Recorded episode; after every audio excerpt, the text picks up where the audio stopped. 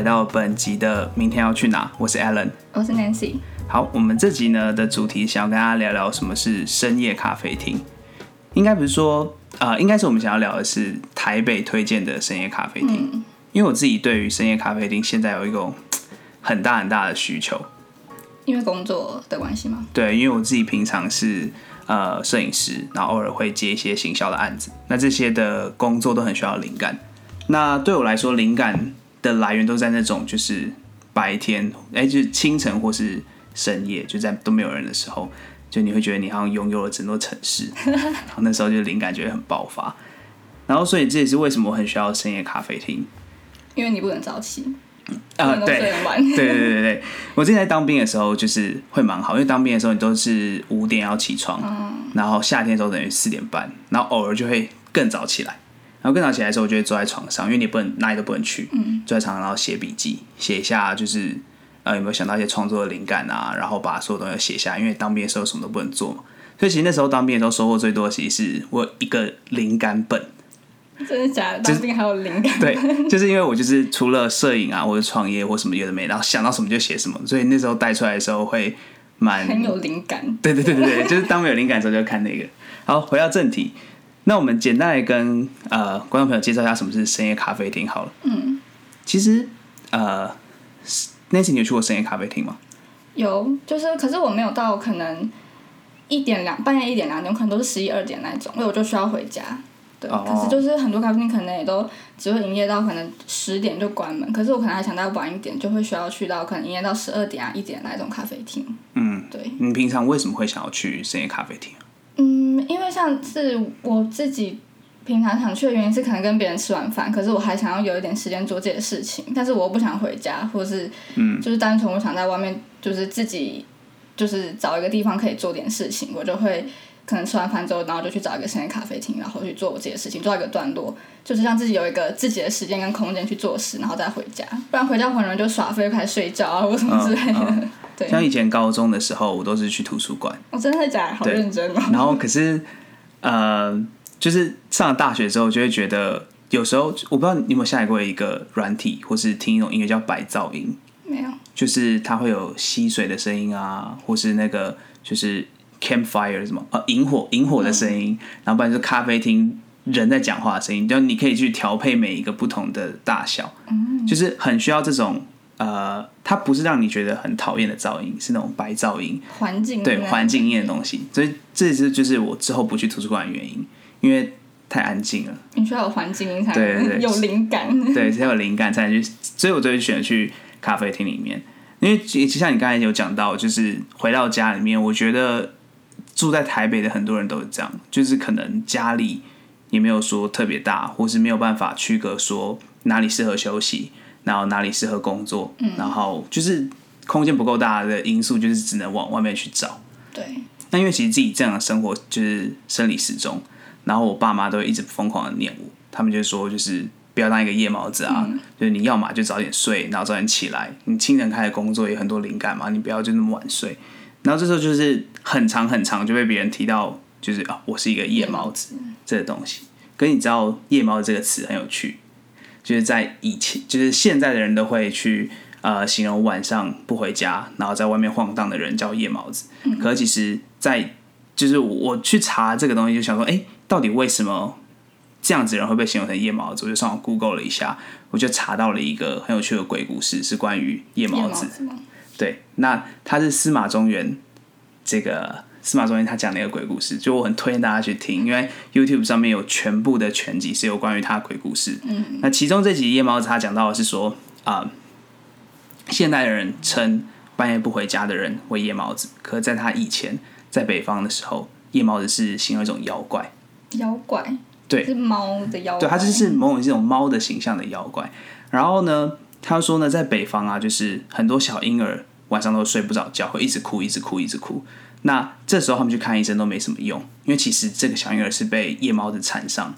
就是因为小婴儿比较容易去看到一些鬼，对鬼怪的东西。然后他呢，他说就是夜猫子会爬到小婴儿的那个脑门顶上，然后吃他的精气神，听起来蛮可怕的。对，然后那个吃那个精神吃掉之后呢，你就他就没有办法呃，就是那没没有元气了嘛，然后他就一直哭，一直哭，一直哭，因为他也不知道该怎么办，所以很有趣。他就说，那他就要去找那种呃道士，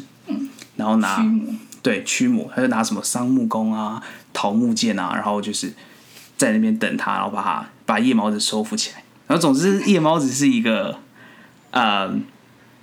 不知道为什么现在转化成变成在形容晚上不回家的人。嗯，可是，在司马仲永先生他小时候，他是一个很可怕的妖怪。嗯，对。好，那我们今天来进入正题吧。如果要推荐一个深夜咖啡厅，嗯，Nancy，你的标准是什么？我觉得我还蛮看他的，看我的需求啊。可能我要去工作的话，我就会想要一个比较安静的地方，然后大家可能比较在做自己的事情事情的地方。嗯。那如果我今天纯粹想要跟朋友聊天，我就可以不用那么，就是看他的气氛跟看我的需求。然后我喜欢气氛好一点的。可是因为，嗯，我我没有平常没有喝咖啡，所以我对咖就是咖啡这件事情不会到太讲究。对。但是我知道你好像平常会喝咖啡，所以你会。哦，对。我其实算是蛮咖啡成瘾的，因为我每天都一定要喝。然后，可是对我来说，深夜咖啡厅的标准，我觉得第一个是气氛，就像你说的，就是呃，我很喜欢一种咖啡厅，是它既可以读书又可以聊天的那种。因为就是那样的咖啡厅，因为有些咖啡厅进去的时候，大家都很安静，会有点压力。对，就你什么都你什么话都不敢说。然后，可是有些咖啡厅是它就是在一个很奇怪的平衡点。就你今天想要自己工作也可以，想要聊天也可以。就我觉得气氛这是最重要。然后再第二点，我觉得很重要的是座位的安排。嗯，因为有时候一个人去，你就希望有吧台、有插头；有时候跟呃可能三四个人，就沙发区啊什么的，然后甚至到更大。然后或者是如果有抽烟需求的话，他就可以就是去一些那种半露天式的那种，就你下雨的时候还可以坐在里面。所以就我觉得第二点最重要的是座位的安排。第三点才你刚才讲到就是咖啡，对饮料的部分。那不然，天自己现在推荐一家台北你喜欢的咖啡厅吧。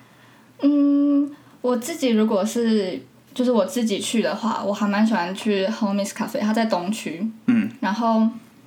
我喜欢自己去的原因是因为，就是进去的时候，它比较属于那种安，就是安静型的。可是它其实也不会给你到太大压力，我觉得大家会就是自己做这些事情，然后可能会小声的聊天。然后重点是我喜欢它外面有一个就是阳台，因为它就是在一个。公寓的感觉，就像一般人家户嗯户外会有一个狭长的阳台，然后把它做成一个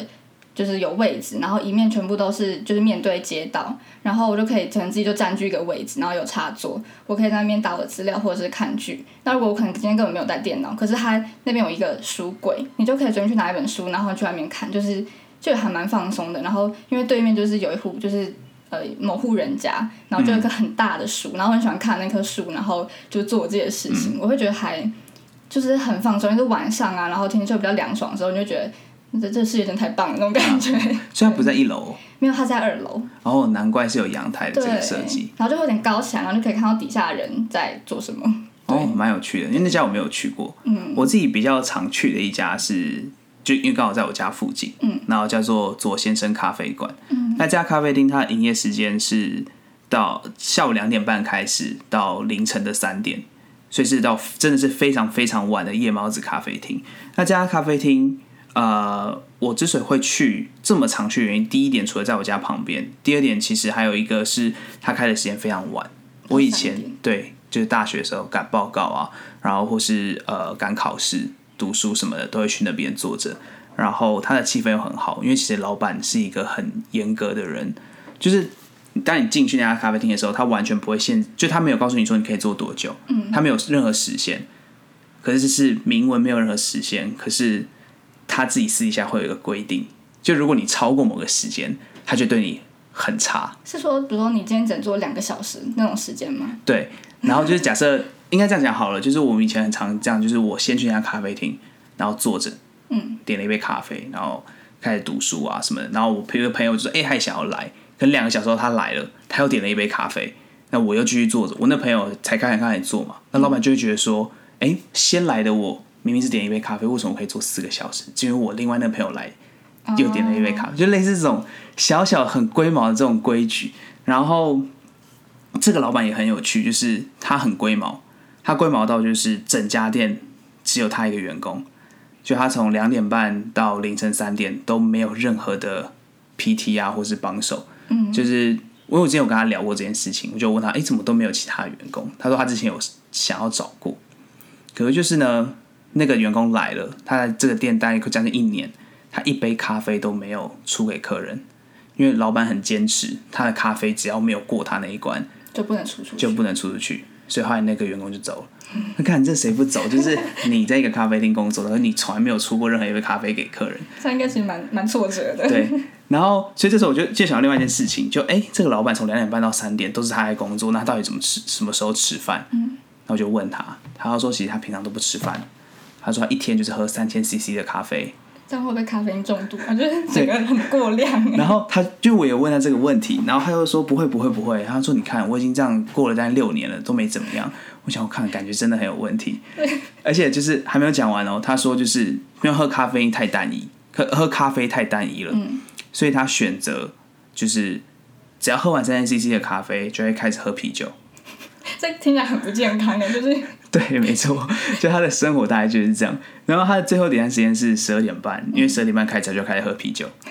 他就会开始喝，然后在阳台抽烟。然后因为刚好我们家附就是富影街这边有一个那个雪茄馆，然后雪茄馆他们营业到十二点，他们就会全部就有时候啦，过来对对对，整个员工移驾过来坐在外面露天区，然后那时候老板就会出去跟他们一起抽雪茄，就都不管里面的人。所以其实这家店的整个氛围其实是一个呃还蛮有趣的角落。然后这家店我刚才没有讲是在捷运南京三明站靠近富锦街。嗯，那他没有在富锦街上，原因是因为富锦街的居民很不喜欢吵闹，哦，所以他不能开那么晚，所以于是他就选在一个比较靠近富锦街，可是没有不是富锦街上的一个地方。嗯，对，这是一家我自己最喜欢的深夜咖啡厅。听起来很酷哎，就是那个老板的关系。对，没错，而且他咖啡很好喝。我觉得蛮好的地方是它的座位，就我座位没有到特别的特，就是没有到特别的安排啦，就是很一般的那种，有两个人的、三个人的、四个人的位置，然后没有吧台的位置。然后，不过它真的最好就是它的气氛跟咖啡。嗯嗯，换你啦，换你再推荐一家。再推荐一家吗？我这，因为我都去东区的，然后我比较常跟朋友一起去的，呃，它叫做 Customize Cafe，可是我不知道到底是不是这样念，可是它拼音是 C O S T U M I C E，然后它就是它其实很大间，可是你很容易路过它，然后它有个很大的户外区，然后嗯。就是你很适合，就是跟朋友一起过去，因为里面气氛是非常放松的。然后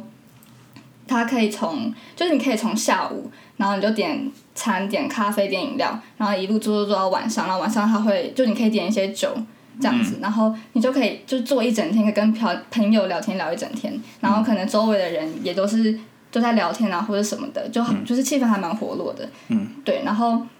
我觉得其实如果是你一个人要去做事情的话，我自己是可以啦，因为我会隔绝环境音，嗯，对，然后而且它的户外区每一个都有插，几乎都有插座，所以就可以用电脑，我就觉得还蛮方便的。对，然后室内它的室内座位，我的印象是比较昏暗一点，因为那时候我们之前曾经想要去那边讨论报告，然后结果发现那个真的太暗了，就是电脑都要调到最暗最暗，我才就是眼睛才不会瞎掉那种感觉。对啊我说就是调最暗才不会眼睛很痛。对啊，对啊，不然就是那个荧幕的光实在是太亮了。嗯，对，然后所以我觉得这间这间咖啡厅就是比较，我自己会喜欢是跟朋友一起去，嗯对，然后一起去聊天什么的，然后就一路从下午可以聊到晚上这样，嗯，傍很晚这样。这家咖啡厅真的很有趣，就是我们在讨论脚本的时候，Nancy 又推荐我这家，然后说：“哎、在东区，我这么常来东区，我怎么没有看过？”然后你刚才有提到说很容易路过嘛，对它到底多容易路过？就是你会觉得它是一个呃类似民宅，或是别人，因为它外面种了很多很多的树，然后它甚至是进去的那个地方还有放沙子，对，就是做了一个类似户外造景的东西，所以你会觉得很像是别人的庭院，嗯，就你不会觉得那是一家咖啡厅，而且它在东区一个，如果常去东区的人会会发现到，就是它有一个巷子是死巷，就是在那个比较靠近快靠近延吉街，在国父纪念馆那边，就是 Customize 的那个地方。它就是一个死巷，对它看起来好像对它看起来会接到市民大道上，可是没有，它就是一个死巷，所以那边就是很多花花草草，然后树很大，然后你会觉得那就是别人的后院，那里怎么会有任何的商店？就不会有人走进去。对，可能那里就出现一家这个 Customize，对，大间，那我下一家我想要推荐的是在古亭的一家叫 Sugar Man。嗯，那古亭的这家咖啡厅对我来说也是我大学一个很好的回忆，因为呢，在古亭这个 Sugar Man 离我的学校很近，然后我也是只要赶报告的时候，我都会去这家店。其实我后来就发现到，就我对实验咖啡厅最大的需求就是赶报告，对赶报告、赶案子什么的。因为如果真的要跟朋友出去出去聊天的话，我通常都会选择去酒吧啦，或者就是买个啤酒坐在公园也可以。对，那讲回来 Sugar Man 好了，那他这家店最棒的地方是它的座位的安排，它座位的设计，就是它从你一个人到大概四个人，或是到更多的人，他都有很多不同的座位选择给你去，就提供给你。就例如说，我一个人去的时候，通常都会选择坐吧台。它吧台的位置，啊、它那个吧台不像是有那种高脚椅的吧台，是连着吧台，然后下面有桌子，然后就坐一般矮的那种椅子的地方。然后它会有像是那种很怀旧复古的那种绿色台灯，哦，每一个位置都有，然后每个位置就是那个绿色台灯，然后加插座，所以当你坐到那边的时候，你就觉得很像到就是总图地下室，就我们图书馆的地下室一样。然后可是它又有一些环境音，那你可以点一杯咖啡，这边用电脑还有插座就很舒服。那如果你是两个人去的话，它就是那种小圆桌，一般咖啡厅一样。那我觉得更好的地方是，如果你需要四到六个人讨论报告的那种，它有那种就是呃，我不知道该怎么形容，像是沙发区，可是那个不像呃，类似那种小包厢的那种感觉，嗯，就是那个沙椅子都很高，沙发椅很高，然后所以你就走进去之后，你都觉得是一间一间的小包厢，哦，他就已经用那个位置隔开对对对可他却他不是一个真正隔绝起来的包厢啦，可能就是有一个蛮舒服的位置，然后你可以四到六个人在那边讨论报告啊，或者是讨论一些就是谈聊一些八卦什么，旁边也不会听到。对，那还有另外一个就是这家店最特别的是，它有做一个半露天的区域，嗯它半露天区域非常非常大，应该快可以容纳，我记得有五张双人桌，然后跟一张沙发区，跟一个沙发区，那也可以容纳八个人。所以大概总共可以容纳快二十个人半露天的空间。所以就是如果需要抽烟的人的话，他们就可以在那边。所以它其实整个把呃吸烟区跟非吸烟区隔绝的蛮好的。所以如果因为有些我知道有些人不喜欢去有那种烟味，对对对，那个真的很蛮不舒服的。然后所以是选择 Sugar Man，我觉得是蛮好的。嗯，那另外它最最最屌的就是它的水饺很好吃，就是它那个咖啡店有卖水饺，然后然后就是你肚子很饿的时候，你就可以点水饺来吃。它是不是那个我看过一个照片是就是一排，然后上面有蛋的那个吗？是它吗？还是不是好像不是，我记得它就是一般的水饺？对，就是很普通的水饺，然后配酱。可是就是至少可以果腹啦，对，我觉得。肚子饿的话可以点来吃。所以，哎、我觉得或许有可能是这个原因，就搞不好它水饺真的没有很好吃，就像它水饺本质上不好吃，可是因为它出现在深夜的时候，然后在什么店都没有，你只能 seven 的时候，却有人帮你，煮水饺，你就觉得超好吃对的。类似这种感觉。好，那 Nancy，你有没有再推荐一家？嗯，我再推荐一家的话，我比较有印象是 Remember Me，它是在，诶，在哪里啊？我突然忘了。小巨蛋站，对对对，在小巨蛋那边。因为我之前去原因是因为我有认识的朋友在那边上班，然后我们就会过去就看看他这样子。然后、我觉得那边其实还蛮适合就是远距工作的人，因为他不会他不会赶你，然后也不会有限时或者是什么的。然后他的座位就是他的椅子跟就是他的桌椅就是非常的很像书桌那种感觉，然后还有抽屉。就是很就是很像那种你可以办公的地方，然后每个位置都有插座嘛，然后它的，但是哦，我觉得它唯一的缺点就是那时候我一刚开始进去的时候，有点不知道怎么点餐，因为它的菜单名字就是非常非常长，然后我不知道知道它里面有什么东西，对，然后但是嗯，呃可是哦，有时候他们晚嗯，有时候会有那种驻唱歌手来嗯，的话，蛮吵的吗？会有一点，就是如果你是喜欢，就是那时候去可能就是比较适合聊天啊，或者聚会，嗯就比较不适合去工作这样子。对，嗯我自己有去过那家咖啡厅，那你觉得怎么样？我就真的没有什么记忆点你，就没有 remember 他？对，没有完全没有 remember 它，因为在小巨蛋站，就是其实离我家蛮近的，嗯，然后去了大概两三次，都是因为我的一个朋友揪我，嗯，然后我想说，为什么他一直要去？我不懂这家咖啡厅，我不懂啊，我没有我没有 get 到为什么要去。然后呢，他又跟我说，哦，没有，因为店员很漂亮啊。然后哦，我就哦，那我就懂了就知道会。看店员，他没有。对，他只是要去看电影而已。然后他店外面有养一只猫，哦，对，就是应该是，我觉得应该也不是他养的吧，算是那种路就是街猫。对街猫，然后他会喂它，就一直跑来跑，其实蛮可爱的。对，然后我同样也有一样的困扰，就是它的菜单的设计。就我现在完全忘记它菜单设计是什么，可是我就只知道，就是会就是写的让你完全不知道它在，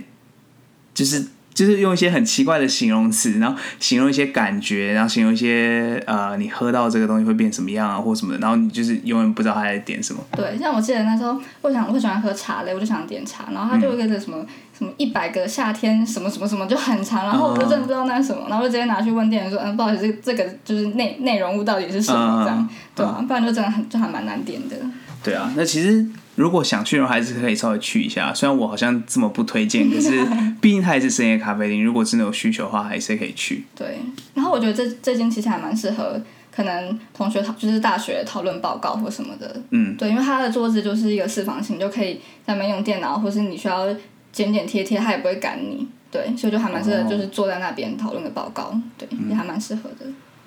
那如果讲到就是店员漂亮的咖啡厅的话，我现在全台北想到一家店员最漂亮的，就是叫未央咖啡厅。到底有多漂亮？它是在那个科技大楼站附近，是我只要有朋友去未央，都会觉得就是未央的店员很美，因为那种美是你没有办法接近的那种美，因为他们每个人冰山美人，对他们每个人脸都很臭，然后就是通常都穿深色系的衣服。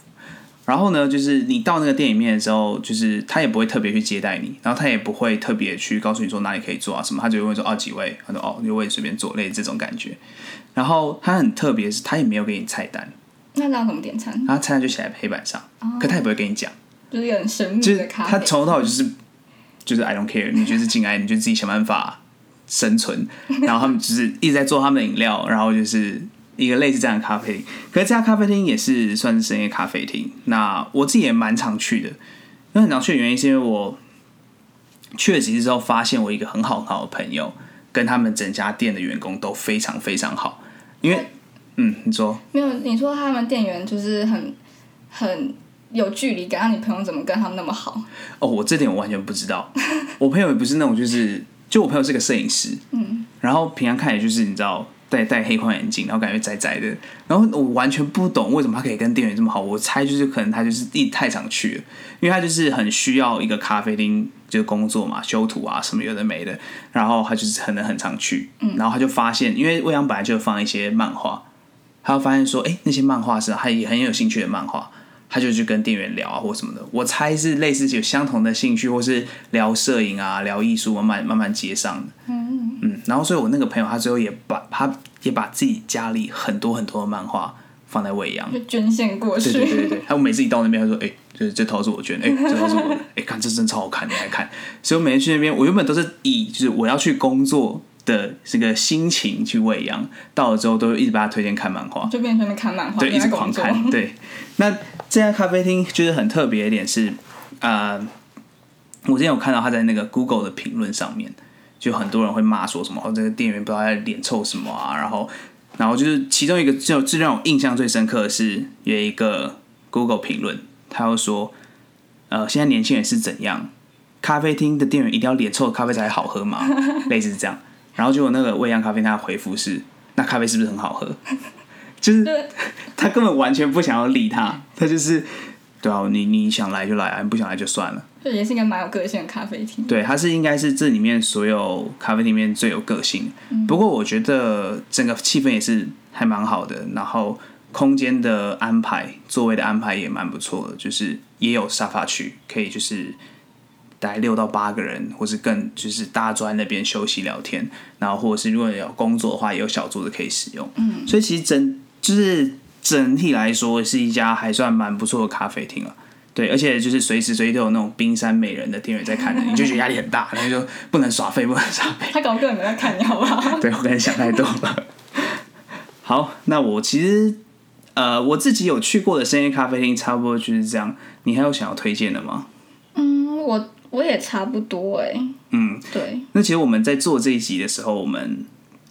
我们最重要的是明天要去哪嘛？所以我们想要找一些我们还没有去过的深夜咖啡厅。因为有时候啊，就是可能跟朋友在吃热炒，或者刚好下班什么的，你在附近想要找一家深夜咖啡厅，会遇到。瓶颈，就你会开始 Google，那你就 Google 很久，所以于是我们就到差不多整理了一下整个台北地区，自己看了一些网志啊，然后什么有的没的，觉得不错的咖啡厅，其他的还有像是在那个古亭站附近的暗角咖啡，还有早秋咖啡，然后在中校新生站的老树，然后其他的像是半路咖啡，然后雅布咖啡、黑路咖啡店。都算是蛮推荐的，嗯，就是很多网友写过啦，只是我自己还没有去，我是蛮想要去的，嗯，哦对，还有一间是在大直的，叫杜鹃窝，哦，那个我去过一次，哦，真的吗？对，感觉怎么样？我觉得里里面有一种很，我也不知道怎么讲，就有点锵锵的气氛，然后我记得里面有一只猫，然后整个摆设是还蛮。蛮复古的感觉，就有点旧旧复古复古的，然后那个椅子还会发出就叽叽怪怪那种。是不是都是去旁边去跟别人捡回来那种？感觉就是我省钱，然后课桌椅搬回来。对，但是就呃里面其实就是气氛是蛮放松，然后那个店员会讲话很大声，他也就是感觉没有在 care 说你可能需要安静，没有，他就是活很活在自己的世界，所以你去那边就是你看你要做自己的事情还怎么，他也不会就是特别过来去管你或什么的，对。嗯我记得我有路过那间店过，就是我有朋友在里面，然后我就进去找他一下就出来。我进去时候也有点吓到，就是我觉得那几家店就很像是类似那种文青吗，或是愤青去，就是他会讲很多社会议题，在讲很多视频，例如说呃有关于流浪猫的事情啊，有关于什么呃反核四啊，什么台湾独立之类这种类似这样的一个组成的一个空间，然后就像你说他那个。桌椅真的是让我很惊讶，就是就是一般来说捡回来的椅子，不就是应该会经过整理，让你看出来不像是捡回。可是我不知道他是刻意做很像捡回来的感觉吗，还是怎么样的？搞不好他是故意的，然后被我们说他是捡回来。有可能他可能是设计过的。总之那家咖啡厅是在大直站，算是在那个呃内湖大直区域，我自己找了蛮久了，算是。比就内大内湖跟大直区比较少深夜咖啡厅，如果真的想要去的话，大概有这个杜鹃窝这个选择。不过它整体来说评价还算蛮好的，因为我之前看到蛮多网志，就是一些 blogger 他们写对对这个咖啡厅的一些心得都还算不错。嗯嗯，那就是我们其实呢有针对这些所有的咖啡厅写了一个同整式的网址。那如果真的有需要看这些东西的话，其实每大家都可以到我们的那个节目资讯、节目介绍这一栏里面去点到我们的网址，然后里面会包含到最一开始讲到那个夜猫子的鬼故事的链接。我非常建议大家去听一下司马中原先生的鬼故事。就哎，我那天推荐给你，是是听的蛮好、蛮爽的？而且我对我在我在上班的时候听，可是我觉得我听起来就觉得他没有在讲鬼故事，我觉得很好笑。就他有一种就是。呃，他的那个讲话腔调很奇怪，叫什么夜猫子，然后就是类似这种感觉。而且他一开始就是发出一些很奇怪的猫叫声，然后那时候我就觉得，我我到底听的什么东西？但就我觉得很好笑。他那个就很像是我们小时候在听那种什么欢笑三国，哎，欢乐三国志那种就有声书的感觉，所以它有很多那种配乐，也有猫，就是讲夜猫，才是很多猫的叫声。我之前听一集叫《异鬼》，异鬼是那个呃。疫情的疫，就是病毒疾病的那个疫异鬼，然后是在山山上然后染病的鬼，他那一整集都一直在叫，就啊，他就 到底在干嘛？然后你完全听不到他，你完全听不到他在说什么话，就一直在叫。然后呢，就是我每次因为我其实小时候，我堂哥会放这个来吓我们，然后就有下沉嘛。没有，最后大家都在笑，因为他真的太好笑了。可是推荐大家去听，这是台湾 podcast 的鼻祖。就是司马中原，还有之还有我之前说的那个《欢乐三国志》，我觉得很棒，这几个节目都很棒。所以这个连接我会把它放在我们的呃网志里面。那同样的，我也设计了一个 Google 的地图，就如果你需要我们刚才讲到所有的深夜咖啡厅的话，你可以直接使用那个 Google 地图，然后你点击之后，手机或是电脑都可以在你的 Google Map 上面打开，其实是蛮方便的。然后我有依照呃他开的营业时间。然后去设计它的那个叫什么呃图钉的颜色，嗯，就是只要是开到越晚，它颜色是越深。所以如果有超过凌晨十二点的话，我会用红色的图钉来标注它，代表说如果你今天想要到很晚很晚的话，去这些红色的店。嗯，然后我那时候在写那个。营业时间的时候啊，你跟我说我把我把它写错，因对为我嗯凌晨一点会写二十五点。对，那时候我想说是不是二四，然后就不然手滑按到二五这样子。对，我不知道你有没有往下看，有一家开到四点的，好像 Sugarman 嘛，我就写二十八点。28我不知道这个时间的标示是不是我们呃，因为我们自己平常在看足球，然后因为足球它一定都是凌晨的，嗯，然后我为了避免，假设我们是今天好了，今天是六月七号，因为六月七号的晚上要看足球，假设是凌晨三点好了，那这样是不是六月八号的凌晨三点？哦，然后所以你很常会记错时间，就假设你以为是，就是你看是六，其实你是六月七号的晚上，要一直熬熬熬熬到六月八号的凌晨才能看嘛，所以其实它是六月七号的呃二十七点的时候，所以当我们如果只觉得跟朋约朋友说，哎、我们六月八号凌晨三点要看，就那个朋友他空下来时间是六月八号的晚上，嗯，然后比赛已经结束了，所以我们很常会有这个问题，原来所以我们就后来就是，就也是看到，因为日本他们的广告文宣都是这样写，就他们的酒吧的文宣说，哎、要这今天晚上要播足球，他们就会写二十五点，那么二十六点，然后开踢类这种。这样才没有错过。对，你不然你真的，因为你前面的日期就会很容易很容易忘记。对，对，所以呢，我我那个的时间是这样子标示的，所以如果有些人看不懂的话，就记得稍微自己换一下。如果真的太多人反应看不懂，我就把它调回来。还夸胡就是后面。好，那我们这集其实差不多到这里结束了吧？你还有什么想要讲的吗？好像也差不多嘞。好，那我们这里就这么结束了吧，拜拜。拜拜。